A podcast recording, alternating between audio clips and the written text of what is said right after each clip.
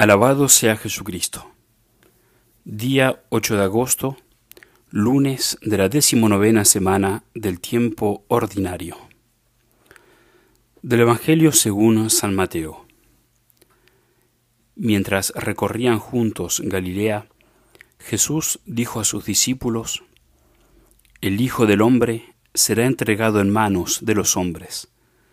Lo matarán, pero resucitará al tercer día.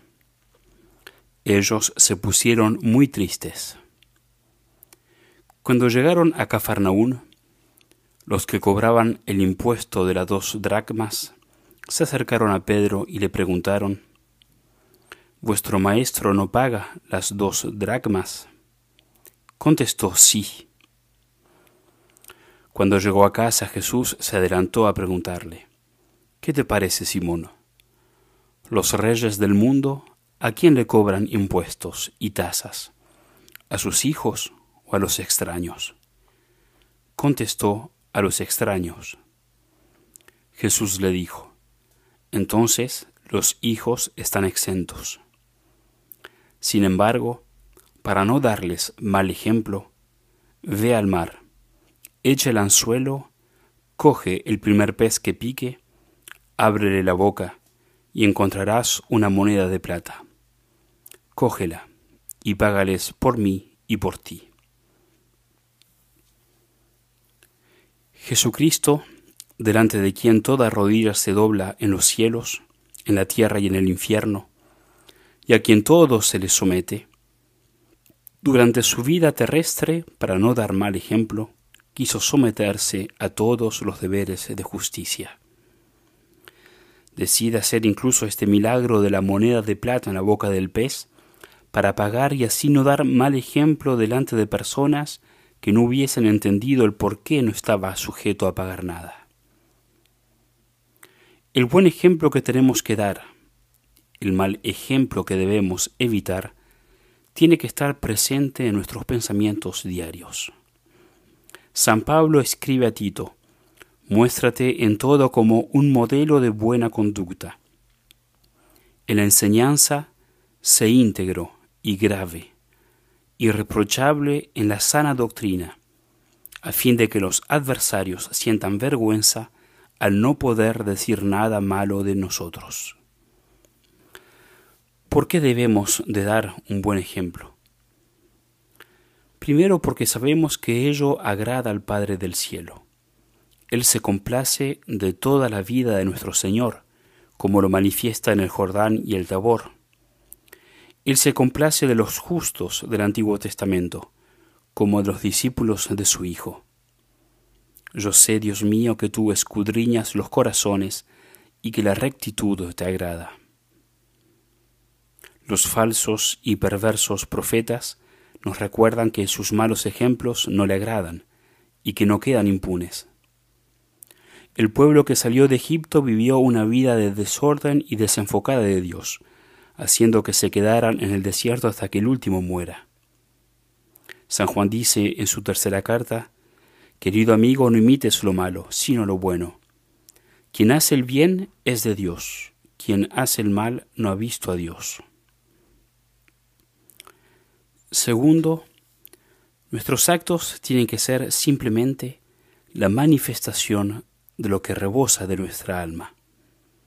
Nadie puede dar lo que no tiene. Nadie puede hacer y mostrar con fruto lo que no es en lo profundo de su ser.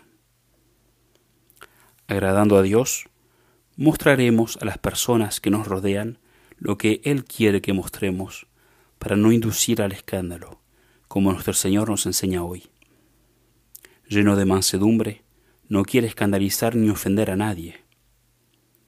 San Pablo dice a los cristianos de Corinto, no deis motivo de escándalo ni a judíos, ni a griegos, ni a la iglesia de Dios, porque yo, que procuro contentar en todo a todos, no buscando mi propia ventaja, sino la de la mayoría, para que se salven. Finalmente tenemos que evitar el mal ejemplo para que, a causa nuestra, no se hable mal de Dios o de la Iglesia. San Pedro nos dice en su primera carta, os hago una llamada a que os apartéis de esos bajos deseos que combaten contra el alma. Que vuestra conducta entre los gentiles sea buena, para que cuando os calumnien como si fuerais malhechores, fijándose en vuestras buenas obras, den gloria a Dios el día de su venida. Esa es la voluntad de Dios, que haciendo el bien tapéis la boca a la estupidez de los hombres ignorantes. Si hay algunos que son reacios a la palabra, se convenzan por la conducta y sin necesidad de palabras, asombrados, fijándose en vuestra conducta intachable y respetuosa. Se cuenta de una mujer que, por ser cristiana, su marido y sus parientes le hacían la vida imposible. Un día un misionero le pregunta, Cuando tu esposo se enoja contigo, ¿qué haces? Le preparo una mejor comida, respondió la mujer, y trato que la casa esté más impecable aún. Cuando me habla mal y ásperamente, le respondo con suavidad. En todo lo que hago procuro mostrarle que desde que soy cristiana, hija de Dios, soy mejor esposa. La dureza del corazón del esposo no pudo resistir a la fuerza de la bondad del buen ejemplo de esta santa mujer.